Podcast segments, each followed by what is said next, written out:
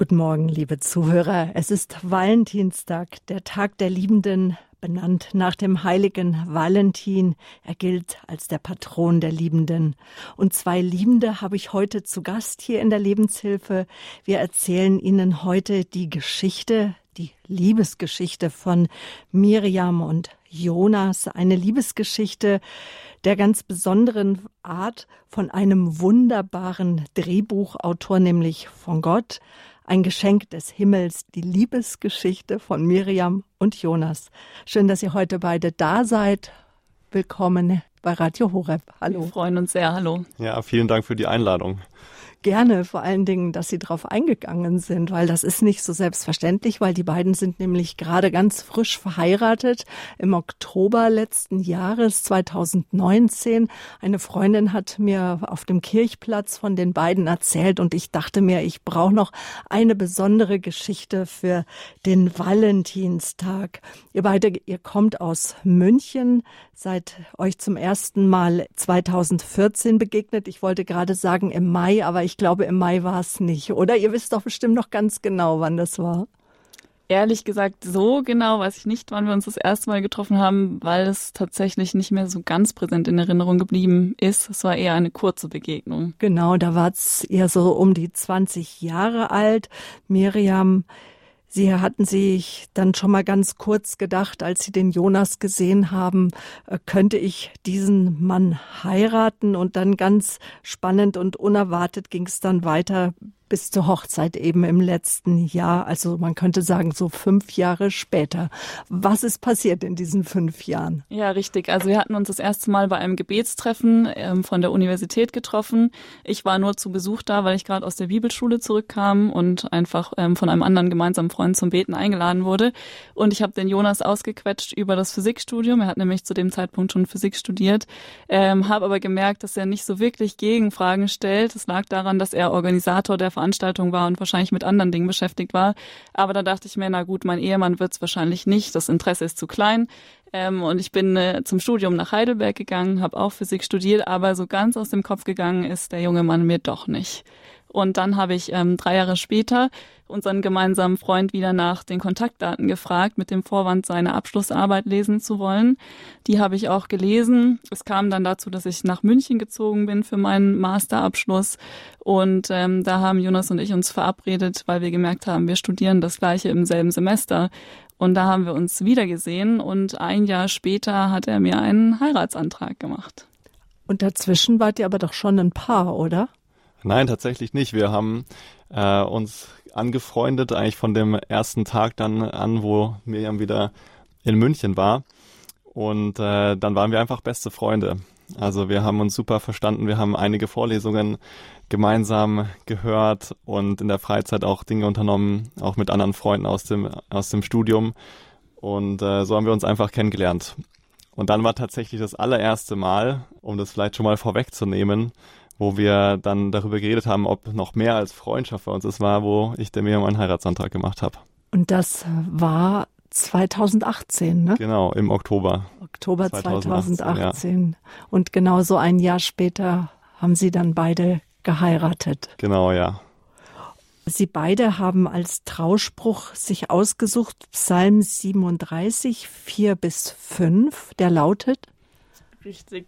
Es heißt, da habe deine Lust am Herrn, er wird dir geben, was sich dein Herz wünscht, vertraue auf ihn, er, er macht's richtig. Und dieser Vers, der ist mir wichtig geworden, als ich 13 Jahre alt war. Da habe ich mir nämlich Gedanken gemacht über das Thema Beziehung und habe entschieden, dass ich Gott vertrauen möchte, dass er mir meinen Ehemann zeigt und dass ich warten möchte, bis ich alt genug bin und bis ich mir sicher bin, dass ich diesen Mann gefunden habe. Und ähm, da habe ich den Vers ausgedruckt und habe ihn mir ins Badezimmer gehängt und jeden Morgen gelesen und mich daran erinnert, dass ich Gott vertrauen möchte, dass er mir meinen Mann vorstellt und dass ich nichts anderes ausprobieren muss, sondern dass er mir genau das gibt, wonach sich mein Herz sehnt. Aber wie kommt man auf solch eine Idee, Miriam? Ja, ich bin in einem christlichen Elternhaus groß geworden und meine Eltern ähm, haben eine sehr glückliche Ehe geführt und haben mir auch gesagt, dass ich es wert bin, zu warten auf den Mann, ähm, den ich später heirate und auf den Mann, der es wert ist. Ähm, und so mit 13 hatten dann meine ersten Freundinnen ihren ersten Freund und das war ganz in, sich mit Jungs zu treffen. Und da habe ich mir überlegt, dass ich das anders leben möchte und dass ich auf meinen Ehemann warten möchte. Mit 13 Jahren war das schon? Ja, ich kannte Jesus zu dem Zeitpunkt schon sehr gut. Ich habe mich mit drei Jahren selber dazu entschieden, dass ähm, Jesus der beste Freund von mir ist und dass ich ihm nachfolgen möchte. Das äh, ja, war nicht die Entscheidung meiner Eltern, sondern habe ich tatsächlich ganz bewusst selber entschieden. Ja, seitdem bin ich mit Jesus unterwegs gewesen und habe auf seine Stimme gehört und habe ihm vertraut, dass er das Beste für mein Leben möchte. Mhm. Auf die Stimme Gottes hören, da müssen wir gleich noch mal intensiver drüber reden, weil das ist etwas, was sich jeder wünscht, was sich Menschen ersehnen. Hier bei Radio Horeb am Valentinstag erzählen wir Ihnen eine ganz besondere Liebesgeschichte, ein Geschenk des Himmels. Wir erzählen Ihnen die Liebesgeschichte von Miriam und Jonas Schleske. Jonas, Sie sind auch aus München, auch mhm. in einem christlichen Elternhaus aufgewachsen. Wie ist denn der Glauben? Wie hat er sich denn bei Ihnen entwickelt? Ja, also meine Eltern sind auch äh, Christen und deswegen hatte ich das Privileg auch schon von der Geburt an ähm, Gott kennenzulernen und meine Eltern haben mich da sehr geprägt. Und ich durfte dann immer in den katholischen und evangelischen Gottesdienst gehen, weil meine Mutter ist katholisch, mein Vater evangelisch. Das war auch eine besondere Zeit für mich, weil ich gemerkt habe, Gott äh, ist nicht Teil von einer einzelnen Konfession, sondern äh, es geht darum, ihn persönlich kennenzulernen. Und das war mir dann auch immer wichtig und meine Eltern haben mir das auch vorgelebt, äh, was es heißt, echt an Gott zu glauben, dass es um Wahrhaftigkeit geht und nicht um Religiosität. Und äh, dann war es so, dass ich äh, im CVJM München lange Jahre war, erst äh, in verschiedenen Kindergruppen und Jugendgruppen auf Freizeiten. Und dann bin ich selber Jugendleiter geworden irgendwann. Und mit 16 Jahren habe ich dann auch eine, eine Begegnung mit Jesus selbst gehabt äh, auf einem Gottesdienst, wo ich ihn dann persönlich kennengelernt habe und äh, mich entschlossen habe, ihm nachzufolgen. Und was war das für eine Begegnung? Ja, das war interessant, weil das war so auch ein überkonfessionelles äh, Event. In äh, Forchheim war das damals. Und da hat ein äh, Prediger geredet aus Kasachstan, der hat von einem Nahtoderlebnis er äh, erzählt, was er, was er hatte, wo er dann ähm, gestorben ist am Ende, ähm, zumindest kurzzeitig, äh, aus seinem Körper rausgekommen ist und ähm, Jesus begegnet ist im Himmel. Und Jesus ihm dann aber gesagt hat, du wirst nicht sterben, sondern deine Aufgabe wird es sein, Menschen ähm, zu, zu mir zu führen. Und dann ist er wieder zurück in seinen Körper gekommen und hat überlebt ähm, und hat uns diese Geschichte erzählt. Und dann hat er eine ganz persönliche Frage gestellt, nämlich, ähm, dass er nämlich zwei Wege gesehen hatte und einen breiten Weg, der wegführt von Gott und einen schmalen, der in den Himmel führt. Und er hat uns gefragt, auf welchem Weg befindest du dich? Und dann äh, habe ich mir überlegt, na ja, wenn ich mal so überlegen würde, ich habe ja äh, Gott schon kennengelernt in meiner Kindheit und so, das, aber so ganz sicher war ich mir dann doch nicht, ob ich auf dem schmalen Weg bin. Und dann äh, hat er noch hinzugefügt, der Prediger, es gibt keinen Weg dazwischen. Und ich hatte eigentlich gesagt, ja, irgendwo bin ich dazwischen. Und da habe ich mir gedacht, naja, dann bin ich wahrscheinlich noch auf dem breiten Weg. Und ich hatte in dem Moment so eine Sehnsucht, auf den schmalen Weg zu kommen, dass ich äh, gemerkt habe, ich muss mein komplettes Leben Jesus anvertrauen. Äh, das ist die einzige Chance, um auf diesen schmalen Weg zu kommen und am Ende zu Gott zu kommen. Und das habe ich in dem Moment gemacht. Und ich habe so eine Freiheit, so eine Leichtigkeit, so einen Frieden äh, erlebt wie als ob alles von mir gewaschen worden wäre und habe mich so erleichtert gefühlt und seitdem hat sich alles geändert, weil ich äh, ab dem Moment Gott persönlich kennengelernt habe. So würde ich das beschreiben. Mhm. Nun waren Sie aber trotzdem beide auf weltlichen Schulen, also nicht unbedingt auf christlichen Schulen, wo man mit Gleichgesinnten zu tun hat oder ist mit Freunden zusammen, die vielleicht fernstehen, auch dem Glauben. Was ich mich immer frage, wie behält man sich das als Jugendlicher? Wie, wie kann es gelingen, dass es bleibt, dieser kindliche Glaube, der sich dann ja hinübergeht in einen reifen, in einen wahrhaftigen Glauben, so wie Sie es genannt haben? Für mich war es ganz wichtig, dass ich mit meinen Eltern viel darüber geredet habe, wie ich meinen Glauben leben kann und auch noch mit anderen Freundinnen aus der Gemeinde. Ähm, und ich habe tatsächlich auch sehr früh angefangen, selber in der Bibel zu lesen. Ich habe eh gerne gelesen, aber habe auch selber gerne in der Bibel gelesen und gemerkt, dass Gottes Wort Kraft hat, auch im Alltag. Und so ist die Flamme in mir immer angeblieben, auch wenn es nicht immer leicht war, weil ich in der Schule tatsächlich die Einzige war, die Christ war.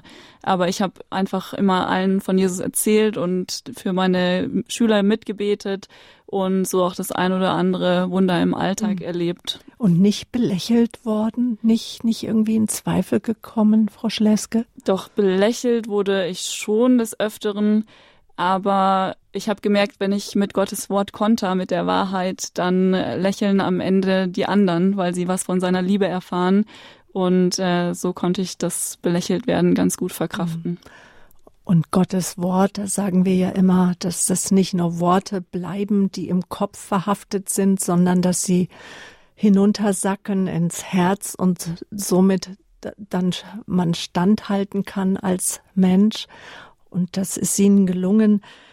Miriam Schleske sagt uns das. Mit 13 Jahren hat sie sich entschieden, auf ihren zukünftigen Mann zu warten und keinen anderen Mann zu küssen und damit sogar zu warten bis zur Hochzeit. Und das ist auch gelungen trotz dem fulminanten Heiratsantrag im Oktober 2017 haben Sie trotzdem gewartet bis zur Hochzeit mit äh, der ersten Liebesbezeugung, die ja heute in jedem Liebesfilm schon nach ein paar Stunden kennenlernen gezeigt wird.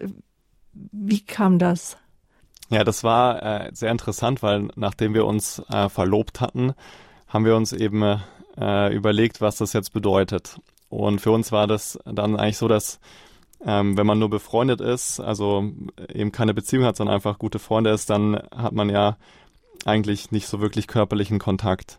Für uns war dann das Zeichen, dass wir uns an der Hand nehmen und gemeinsam äh, diesen Lebensweg jetzt eingeschlagen haben, hin auf die Hochzeit und dann von der Hochzeit äh, in die Ehe, dass wir uns dann eben an der Hand nehmen.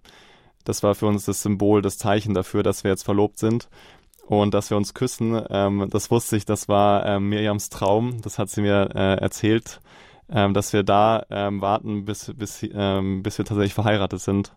Und das habe ich respektiert und fand ich äh, sehr cool. Äh, und das war dann so. Ja, da bin ich sehr dankbar, dass Jonas so geduldig war.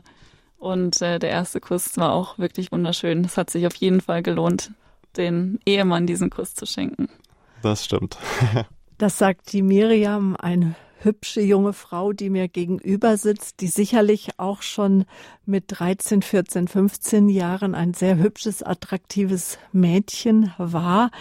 Ähm, wie war das mit den Jungs damals? Da war doch bestimmt der ein oder andere, der ein Auge sozusagen auf sie geworfen hat, Frau Schleske. Ja, ich war schon immer sehr direkt, würde ich sagen. Ich habe den Männern schnell gesagt, dass ich an Jesus glaube, dass Jesus das Wichtigste in meinem Leben ist und dass ich auch glaube, ähm, dass Jesus mir einen Ehemann schenken wird und dass Gott einen ganz besonderen Wert auf Ehe legt und dann Segen drauf liegt, wenn man auf die Ehe wartet. Und äh, damit waren die meisten Männer schon eliminiert, weil die wenigsten wollen die hohe Verantwortung eingehen, ähm, einen Bund zu schließen, beziehungsweise wir waren zu der Zeit natürlich auch noch viel zu jung, darüber nachzudenken. Und so habe ich einfach die Gelegenheiten genutzt, den Jungs von Jesus zu erzählen und sie zu ermutigen, auch zu warten. Und dann hat Gott ihnen das Wort geschenkt, damals mit 13, habe deine Lust am Herrn, so wird er dir geben, was dein Herz begehrt. Befiehl dem Herrn deinen Weg, vertraue ihm. Er wird es fügen. Das ist ein Wort auch aus der Einheitsübersetzung, obwohl sie beide in der Freikirche beheimatet sind, aus Psalm 37, Vers 4 und 5. Man kann jetzt wirklich, ich sehe es vor mir, liebe Zuhörer, das Wort Gottes, das hat Macht, das Wort Gottes, es hat Kraft. Auch den Umgang mit dem Wort Gottes, auch der will eingeübt sein. Wie war das bei Ihnen? Bei mir war es so, dass ich angefangen habe, Worte auszusprechen, die ich in der Bibel lese. Und äh, ich habe auch immer schon viel Musik gemacht. Ich habe auch angefangen, diese Worte auszusingen. Und so sind sie von meinem Kopf ins Herz gesackt. Und in schwierigen Situationen, wo ich nicht gesehen habe, dass dass es gerade so ist oder wo ich selber nicht dran glauben konnte, dass Gott meine Herzenswünsche wirklich erfüllt, habe ich dran festgehalten und einfach immer und immer wieder die Wahrheit wiederholt und über mein Leben gestellt. Und dann habe ich natürlich, je älter ich wurde, immer öfter erlebt, dass sich diese Worte auch bewahrheiten. Und so äh, wächst das Vertrauen einfach zu Jesus, dass er tatsächlich treu ist und sein Wort hält und wir uns auf ihn verlassen können. Und was hat Sie so sicher gemacht, dass es auch die Stimme Gottes war? Ja, ich habe das gespürt. Ich glaube, das Privileg war, dass ich Jesus sehr früh kennengelernt habe und dass es für mich als Kind ganz selbstverständlich war, dass er mein bester Freund ist, dass er mit mir redet, dass er da ist. Also es war wirklich wie eine Freundschaftsbeziehung mit Antwort und Frage, die man beidseitig stellen konnte. Und so habe ich über die Jahre eine Sicherheit gewonnen, dass Jesus wirklich da ist und dass er in mir ist. Hm. Und Gott hat aber etwas in uns angelegt, nämlich den Hormonhaushalt. Und da ist es dann irgendwann üblich, dass man nach dem anderen Geschlecht schaut, auch sogar Sehnsucht hat nach dem anderen Geschlecht. Das war doch bei Ihnen beiden sicherlich nicht anders, oder? Ja, das äh, ist auf jeden Fall richtig. Und das ist, ähm, habe ich auch gemerkt, dass es braucht einen, ein, ja, einen Umgang damit. Und ich bin sehr dankbar im Nachhinein, äh, dass dass ich ähm, durch meine Eltern insbesondere, aber auch durch viele Jugendleiter, die ich hatte, echt tolle Vorbilder hatte, ähm, wie man eine Beziehung mit einer, einer Frau leben kann, so dass es aufrichtig ist. Und äh, deswegen war mir klar, ich kann nicht mit einer Frau zum Beispiel äh, Sex haben, ohne dass ich mit ihr verheiratet bin, weil ich mir sonst ja was nehmen würde, was mir gar nicht zusteht. Und das hat mich äh, ja echt bewahrt. Damit im Nachhinein bin ich total dankbar dafür, ähm, dass, dass es nicht dazu gekommen ist. Ähm, auch wo ich äh, Freundinnen hatte vor der Miriam.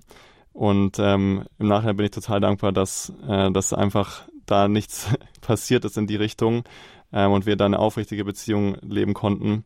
Ähm, durch die Vorbilder, die ich hatte und auch durch, durch den Glauben eben. Vorbilder aus der Heiligen Schrift oder auch Menschen, junge Erwachsene? Sowohl als auch, würde ich sagen.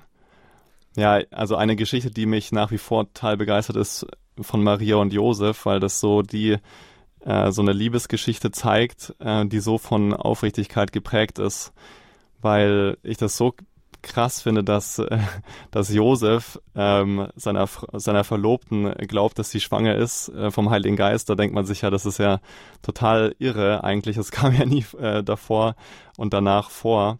Ähm, und ich finde es so beeindruckend, wie die damit umgegangen sind und was sie für eine Reinheit hatten.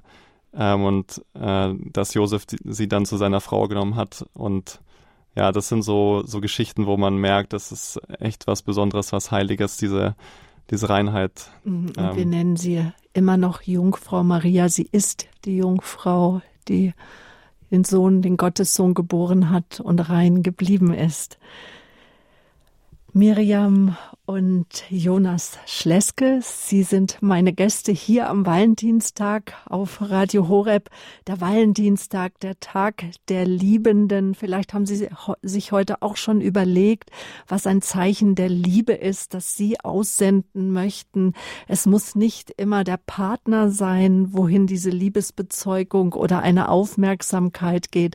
Es kann auch ein guter Freund, eine gute Freundin sein, der ich etwas Gutes tue, ein Geschenk des Himmels. So haben wir die Lebenshilfe zum Valentinstag überschrieben. Wir erzählen die Liebesgeschichte von Miriam und Jonas. Und gleich nach der Musik sprechen wir weiter darüber, wie sie sich dann als junge Erwachsene im Studium stehend. Beide haben dasselbe Studienfach gewählt, waren sogar im selben Jahrgang, nämlich sie sind beides Physiker wie es dann weiterging, darüber sprechen wir gleich.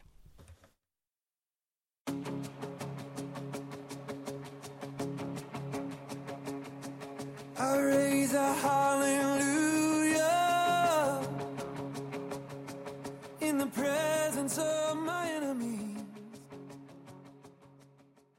Ja, schön, dass Sie eingeschaltet haben hier in der Lebenshilfe auf Radio Horeb. Zum Valentinstag erzählen wir Ihnen die Liebesgeschichte von Miriam und Jonas, ein Geschenk des Himmels.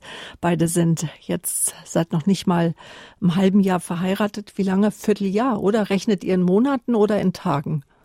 In Monaten. Ja, Ja, sind jetzt knapp drei Monate. Genau. Knapp drei Monate sind Sie verheiratet, ganz frisch verliebt und lang verliebt.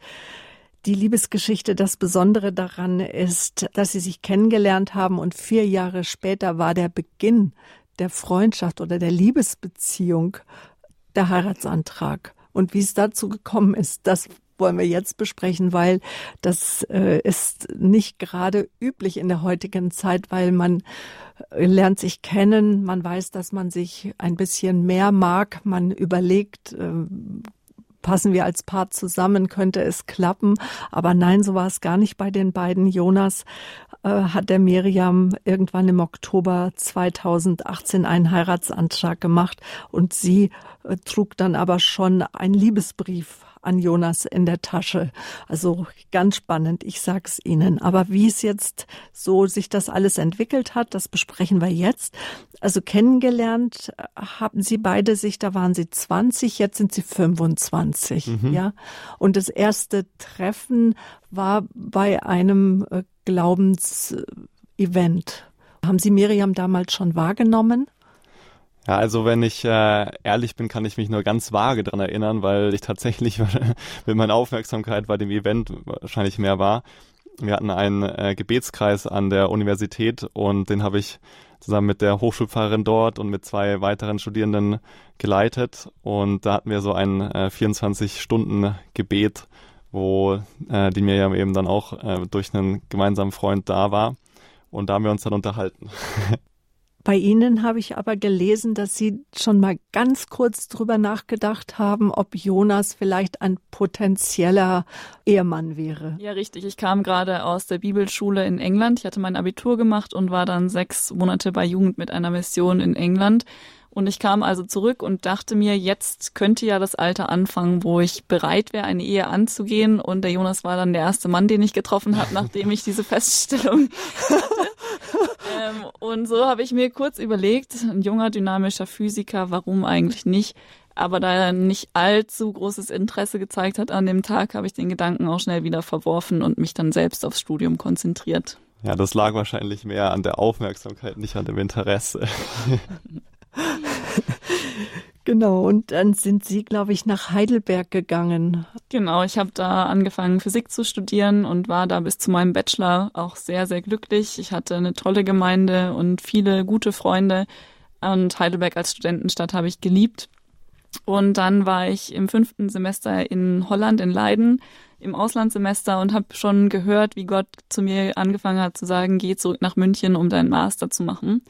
Das war so ein leises Anklopfen an meinem Herzen, wo ich gemerkt habe, ich kann mich langsam von Heidelberg verabschieden.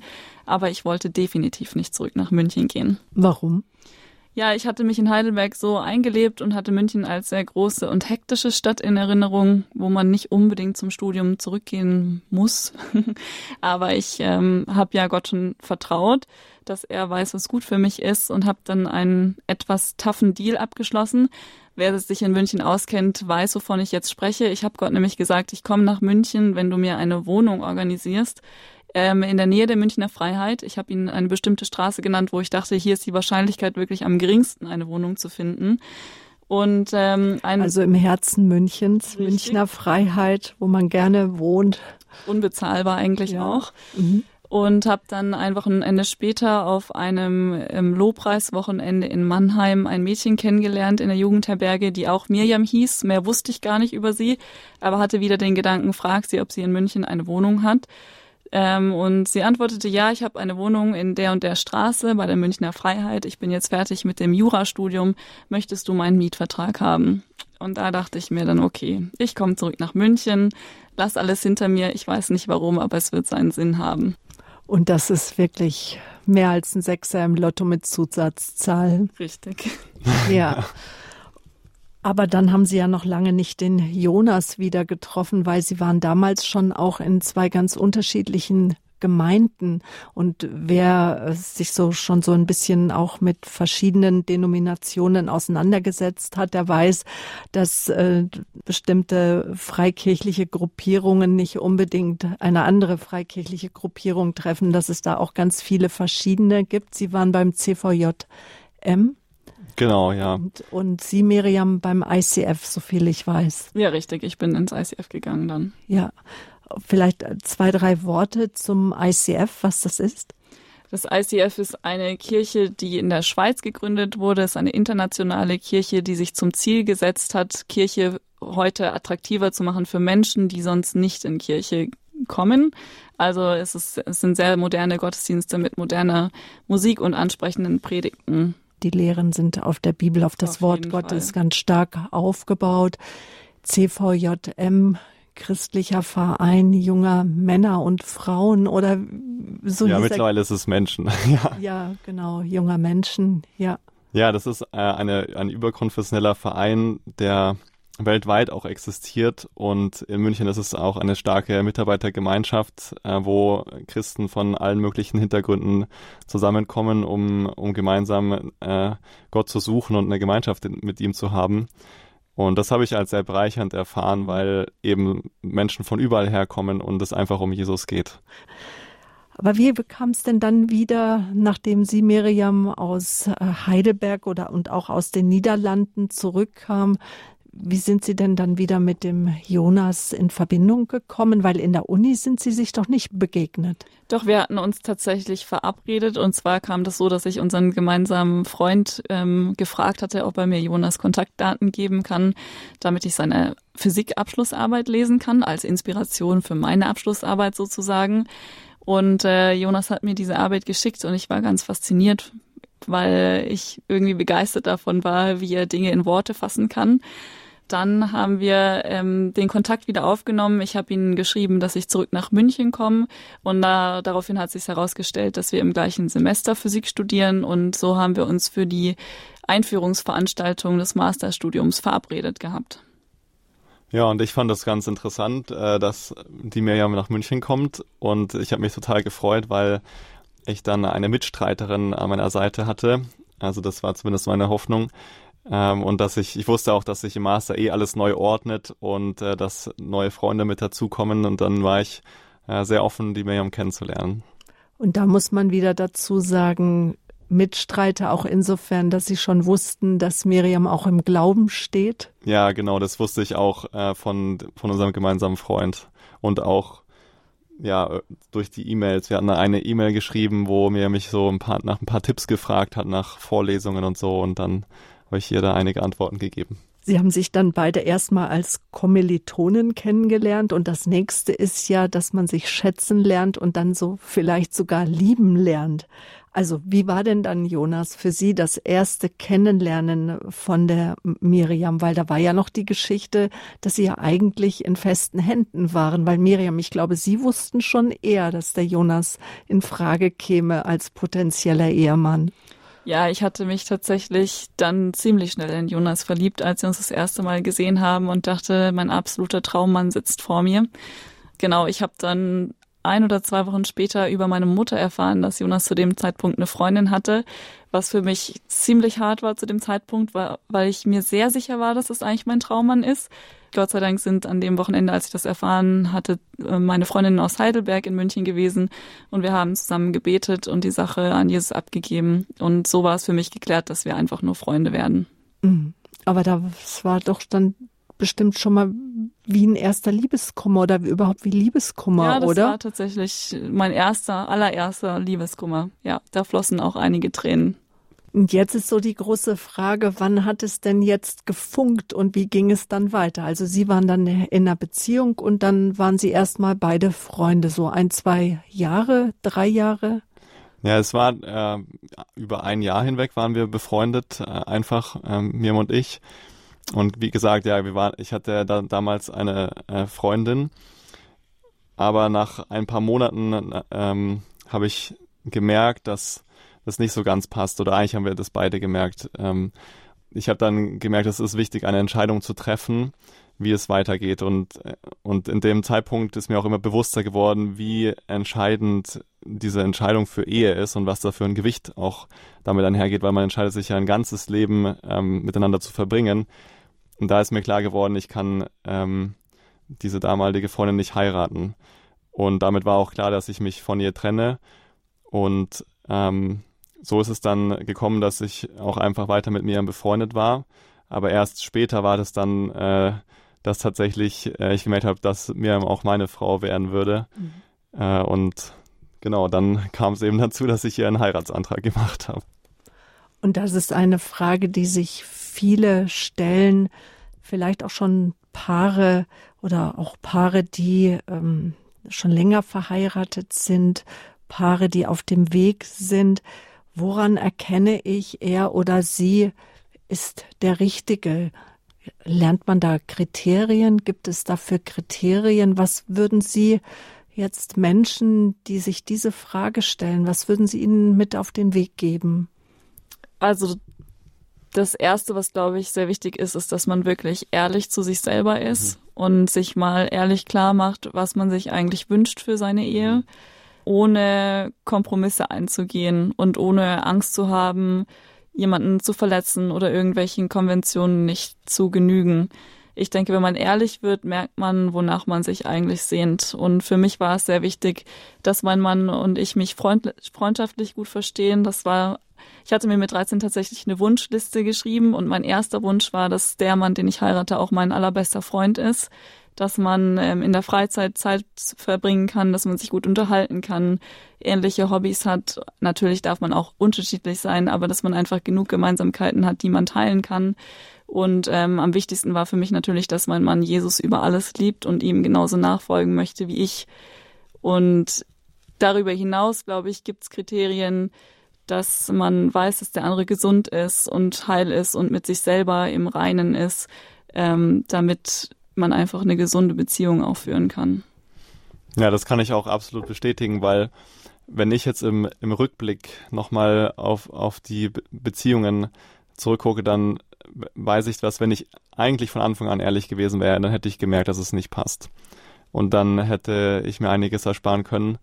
Und ich glaube, dass, dass man das merkt, wenn, wenn man seinen Ehepartner trifft. Eben wenn man so eine Offenheit im Herzen hat und wenn man Jesus nachfolgt, dann wird man es merken. Und für mich war es dann auch klar, eben in der Entscheidung für die Miriam, dass ich das prüfe. Das ist total wichtig. Und da bin ich so die verschiedenen Ebenen durchgegangen. So, ich habe mir über, also erstmal vom Verstand her überlegt, passt es zusammen?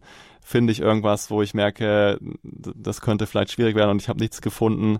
Dann habe ich gemerkt, ich bin auch total verliebt in die Miriam ähm, und denke die ganze Zeit über sie nach und dann habe ich auch mit, mit meinen Eltern geredet, mit einem äh, meiner besten Freunde habe ich geredet, der jetzt unser Trauzeuge geworden ist. Mhm. Und ähm, das waren so für mich Kriterien, wo ich gespürt habe, dass es, dass es die richtige ist. Mhm.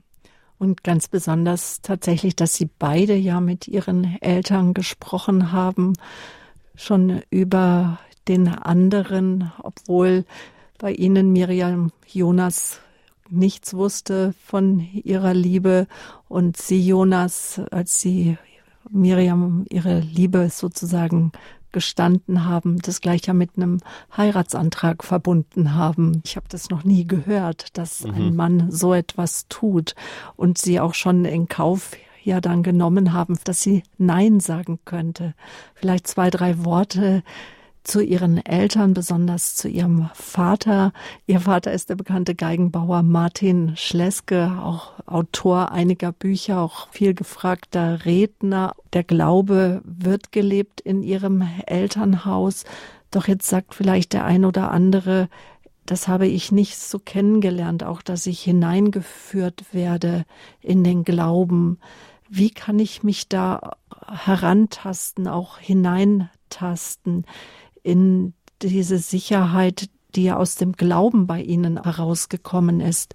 Das ist der richtige Partner, den Gott für mich vorgesehen hat. Ja, ich glaube, dass eigentlich jedem Menschen das offen steht, Gott kennenzulernen. Und die Bibel ist ja auch voll von Geschichten, wo Menschen aus allen möglichen Hintergründen Gott kennenlernen und anfangen, an ihn zu glauben und ihm zu vertrauen. Und deswegen ist es natürlich ein, ein Privileg, wenn man Eltern hat, die auch an Gott glauben, aber ich bin fest davon überzeugt, dass, dass es für jeden Menschen offen ist. Und ich glaube, das Entscheidende ist wirklich, wie Gott es, das sagt, ähm, durch, durch Jeremia, wo er sagt, wenn ihr mich von ganzem Herzen sucht, dann werdet ihr mich finden. Und das ist das Entscheidende, dass wir anfangen, von ganzem Herzen Gott zu suchen. Und das ist ja eine unglaubliche Zusage, die Gott da macht, dass wir ihn dann finden werden. Und deswegen glaube ich und bin fest davon überzeugt, dass jeder Mensch, egal wo er steht und woher er herkommt, diese Entscheidung treffen kann. Ich, jetzt fange ich an, von ganzem Herzen Gott zu suchen und dann lässt sich Gott auch finden. Und wie Sie beide sich dann gefunden haben, darüber sprechen wir gleich. Wir hören jetzt nochmal eine Musik, die auch die beiden ausgesucht haben. Genau, hören wir jetzt von der Outbreak Band zuerst geliebt.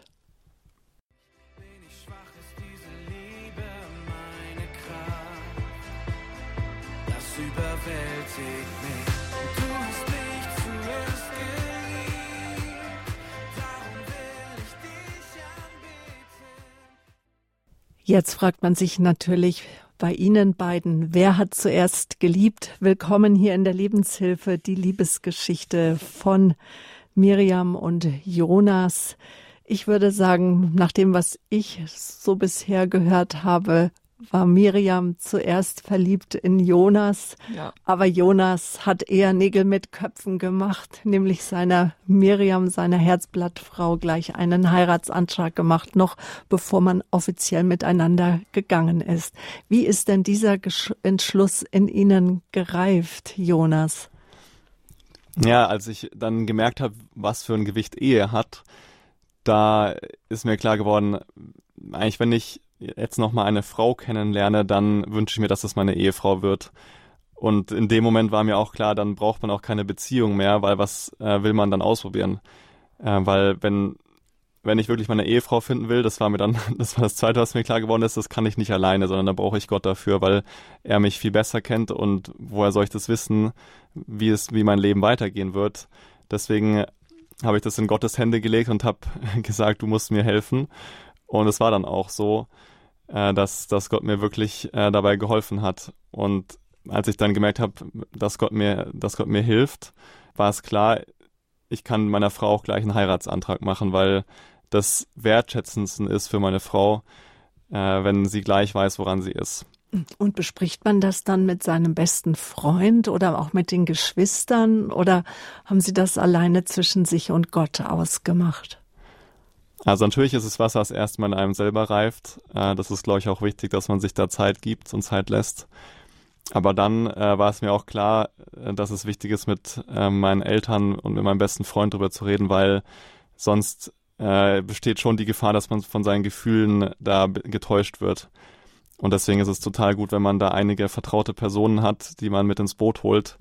Und jeder von, von den ähm, wenigen Menschen, mit denen ich das anvertraut habe, hat war da total dafür und hat einfach gemerkt, dass es gut ist. Mhm. Und das, das war für mich äh, dann entscheidend. Und dann war es noch so, ich habe äh, Gott dann gesagt, okay, also wenn das wirklich, wenn die mir wirklich meine Frau werden soll, dann ähm, wünsche ich mir, dass du mir das nochmal unabhängig bestätigst. Und eine Woche später, als ich diesen Wunsch geäußert habe, kam ein äh, Freund auf mich zu, der von dem Ganzen gar nichts wusste und die mir eben auch nur ein paar Mal gesehen hatte der dann wie aus dem Nichts gesagt hat, weißt du eigentlich, dass Miriam und du ein richtig gutes Team ist. Und das hat mich total vom Hocker gehauen, weil äh, er ja gar nichts wusste. Und er hat mir dann einen langen Text geschrieben, wo er erläutert hat, dass wir so gut zusammenpassen. Und das war für mich dann so die endgültige Bestätigung, wie so das Sahnehäubchen obendrauf, dass es wirklich von Gott ist. Ähm, und das so zusammenpasst. Einfach mein persönliches Empfinden, meine, meine Liebe und dann das eben, dass Gott es tatsächlich führt. Mhm. Heute ist Valentinstag, der Tag der Liebenden. Liebe, das ist ein Gefühl, aber jetzt sagen Sie uns gerade, dass Sie nicht unbedingt nur von den Gefühlen geleitet werden wollten. Vielleicht doch da noch mal einen kurzen Exkurs zwischen ich weiß etwas von innen heraus, aber ich nehme es mit Herz und mit Verstand auf. Wie kann man das differenzieren? Also ich würde sagen, dass Liebe ein Geschenk ist. Und natürlich äußert sich das dann irgendwann auch als Gefühl, aber ich glaube, letztlich ist Liebe ein Geschenk von Gott, weil er der Erste ist, der geliebt hat, der uns zuerst geliebt hat und deswegen können wir auch lieben. Wenn das wirklich echt ist, also wenn es eben jetzt zum Beispiel um die Frage geht, wen ich heirate, dann wird es auf allen Ebenen, also sowohl im Verstand als auch in den Gefühlen und in, auf allen Ebenen passen, mhm. weil, weil es wahr ist, weil Gott auch wahr ist und Jesus äh, wahr ist und die Wahrheit selbst in Person ist. Und deswegen gibt es da keinen Widerspruch zwischen Gefühlen und äh, den anderen Ebenen. Mhm. Und dennoch sind wir Menschen, wir sind auch geführt und geprägt. Es gibt Ängste, Unsicherheiten in uns. Dann waren sie sich sicher, sie möchten Miriam einen Heiratsantrag machen, schon gleich mit Verlobungsring und mit allem. Aber das braucht ja dann auch eine gewisse Zeit. Ist da nicht so ein Anflug von, was ist, wenn sie Nein sagt? Ja, also wenn ich ehrlich bin, war, war es so, ähm, dass ich mir gedacht habe, entweder ist es das Beste, was ich jemals äh, gemacht haben werde, oder das absolut Dümmste. Und das ist äh, ja, glaube ich, oft so, wenn man äh, mutig ist und wenn man so einen äh, Schritt des Glaubens wagt, dass äh, man sich nicht sicher ist, was dabei rauskommt. Aber man ähm, weiß es erst, wenn man es macht. Und es braucht dieses, dieses, auch dieses Eingehen von einem Risiko, aber natürlich auf einer Grundlage von Glaube, auf Grundlage von diesen Zusagen, die man hat. Ähm, und, und so war es dann auch dass ich eben nicht wusste, ob mir Nein sagen wird oder Ja sagen wird.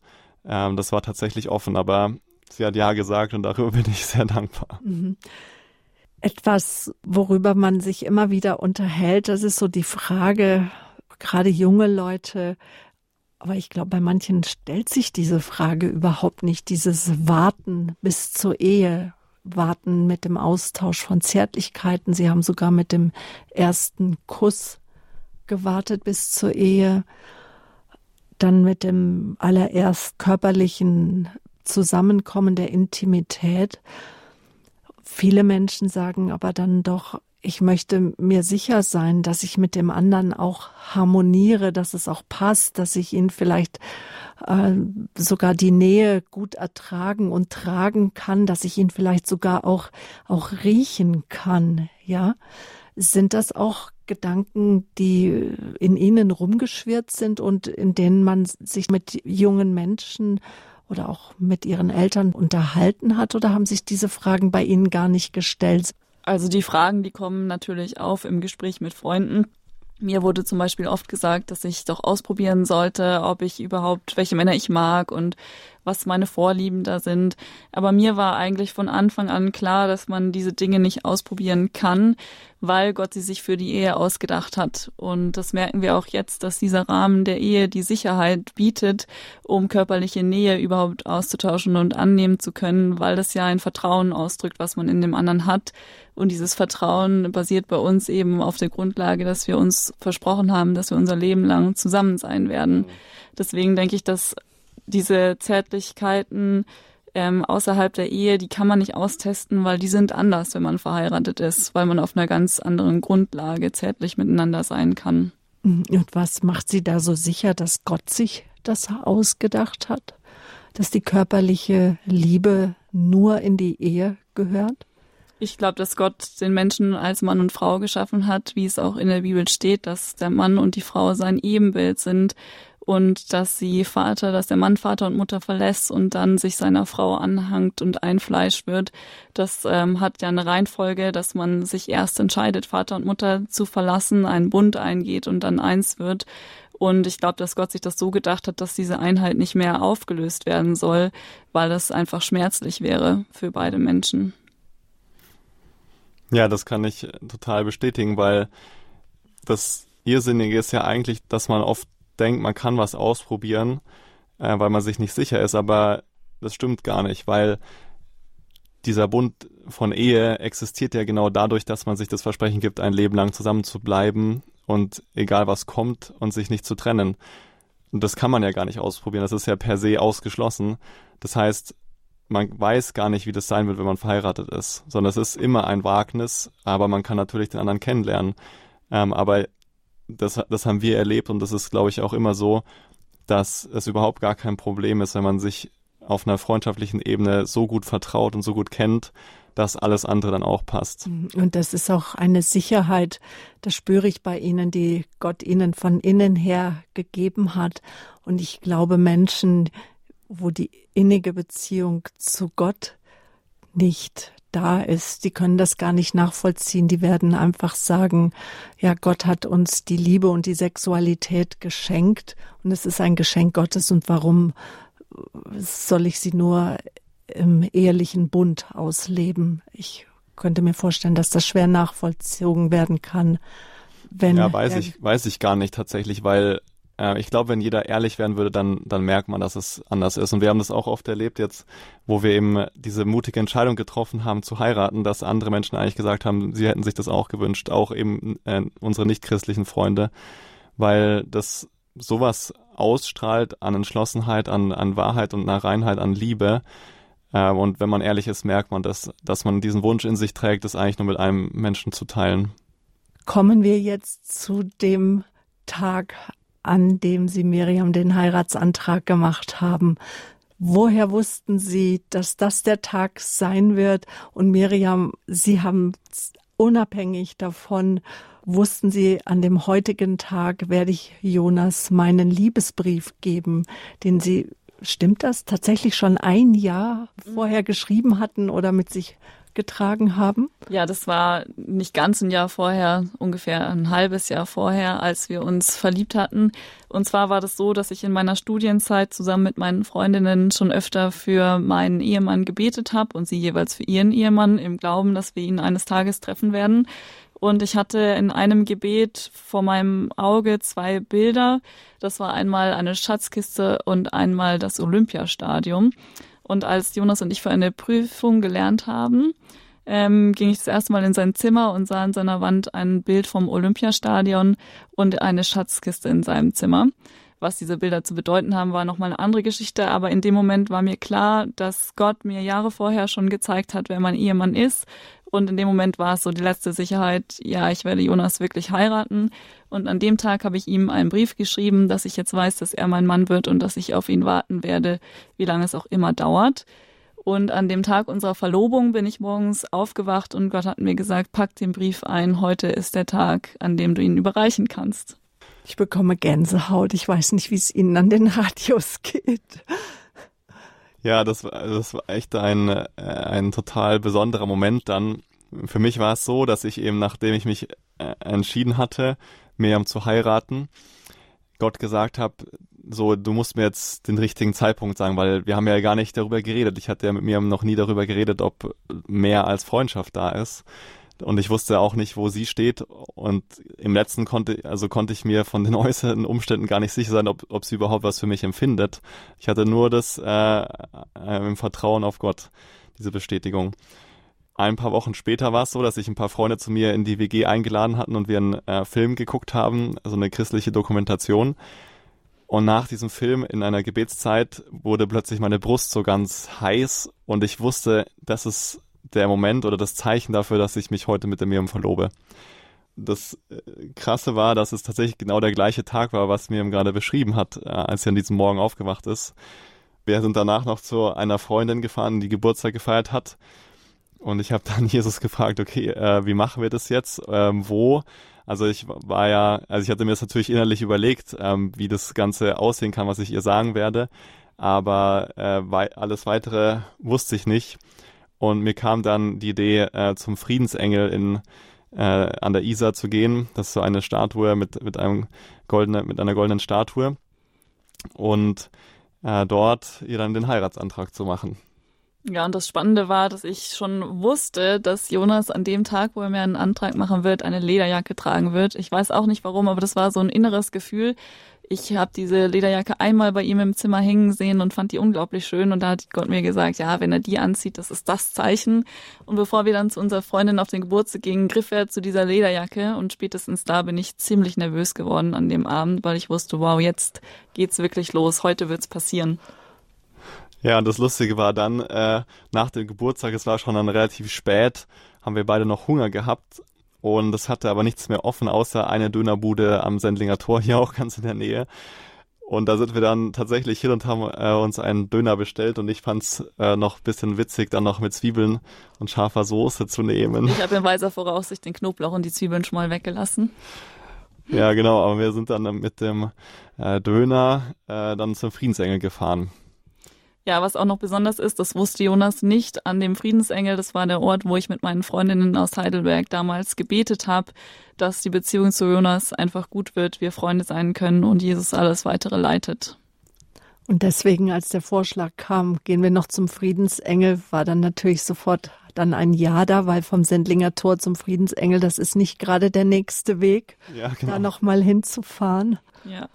Aber für mich war es sehr besonders, dass Jonas sich ausgerechnet diesen Ort ausgesucht hatte, wo ich ja ein Jahr vorher im Glauben gebetet habe, dass alles gut wird. Ja, und das wusste ich aber natürlich nicht. Das hat mich so, äh, hat Jesus mir einfach gesagt dann, dass ich da hingehen soll. Ja, und bis, bis wir dann dort waren, war ich auch noch ganz entspannt innerlich. Aber als wir dann so auf diesen Vorplatz gegangen sind, da wurde ich dann innerlich schon extrem nervös, weil ich dann gemerkt habe, wow, jetzt wird's ernst und habe dann so ein paar Anläufe gebraucht, bis ich dann äh, angefangen habe, äh, mir zu erzählen, warum wir eigentlich hier sind und äh, dass ich mich in sie verliebt habe und mir nichts mehr wünsche, als dass sie meine Frau wird. Und dann habe ich sie gefragt, ob sie meine Frau auch werden will. Und ich habe sehr schnell mit Ja geantwortet. Und es war sicherlich nicht kein lauer Abend, sondern der Oktober ist ja eher ein rauer Monat, aber trotzdem ein Monat warmer Gefühle. Ein Jahr später im Oktober haben sie beide geheiratet. Warum noch so lange gewartet und nicht gleich den Wonnemonat Mai genommen? Die Idee war einerseits, dass wir mit unserem Studium fertig werden wollten, bevor wir heiraten. Und andererseits wollten wir uns auch die Zeit geben, uns kennenzulernen, weil wir ja dann frisch verlobt waren, vorher noch keine Beziehung hatten und uns gesagt haben, wir haben jetzt unser ganzes Leben, da müssen wir uns nicht beeilen. Mhm. Und wie haben die Eltern reagiert? Weil beide Eltern waren ja eingeweiht. Ja, meine Eltern haben sich total gefreut. Äh, weiß ich noch, ich habe sie dann angerufen äh, am Tag danach und äh, sie haben dann beide Tränen in den Augen gehabt, haben sie mir erzählt und konnten das gar nicht so ganz greifen und haben sich aber total gefreut, weil sie schon gemerkt haben, dass es äh, absolut das Beste ist. Mein Vater hat sogar im Glauben schon vorher eine Verlobungskarte gekauft, äh, weil er sich das schon gedacht hatte. Ähm, als er uns das erste Mal so zu zweit gesehen hatte, in einem kurzen Moment, hat er irgendwie gedacht, oh, da steht meine zukünftige Schwiegertochter. Aber er hat es für sich behalten.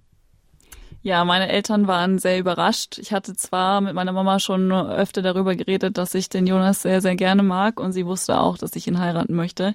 Aber von dem Zeitpunkt waren sie doch überrascht. Es ging dann nämlich alles schneller als gedacht.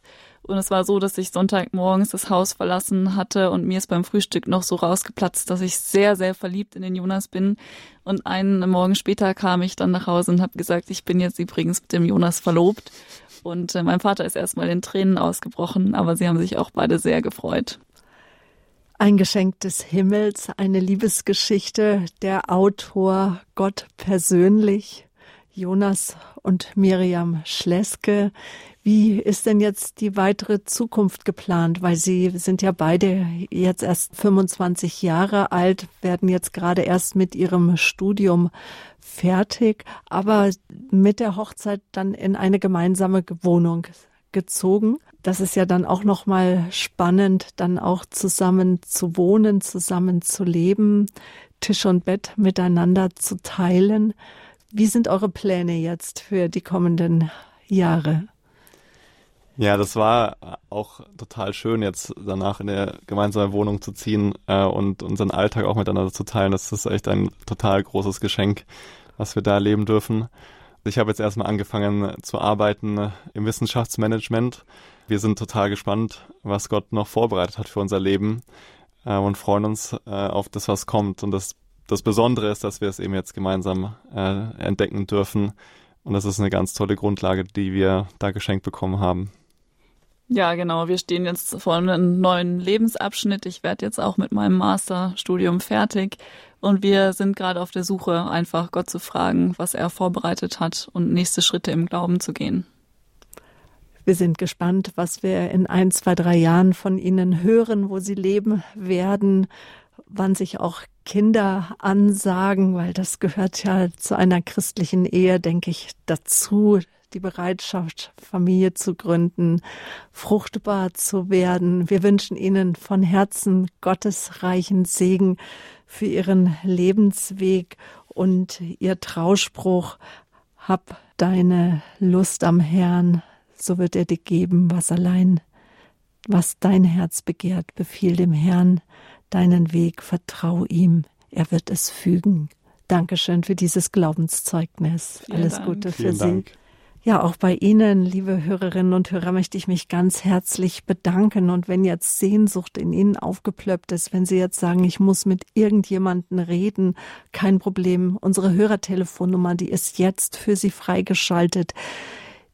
Die Mitarbeiter vom Kompetenzteam, von der Initiative Liebe Leben stehen Ihnen jetzt am Telefon für Gespräche zur Verfügung. Die Nummer 089 517 008 008. Jetzt von Viertel nach elf bis 12.15 Uhr erreichen Sie noch unser Kompetenzteam. Die Nummer 089 517 008 008. Nehmen Sie das Angebot gerne in Anspruch, wenn Sie sagen, ich muss jetzt mit jemandem sprechen.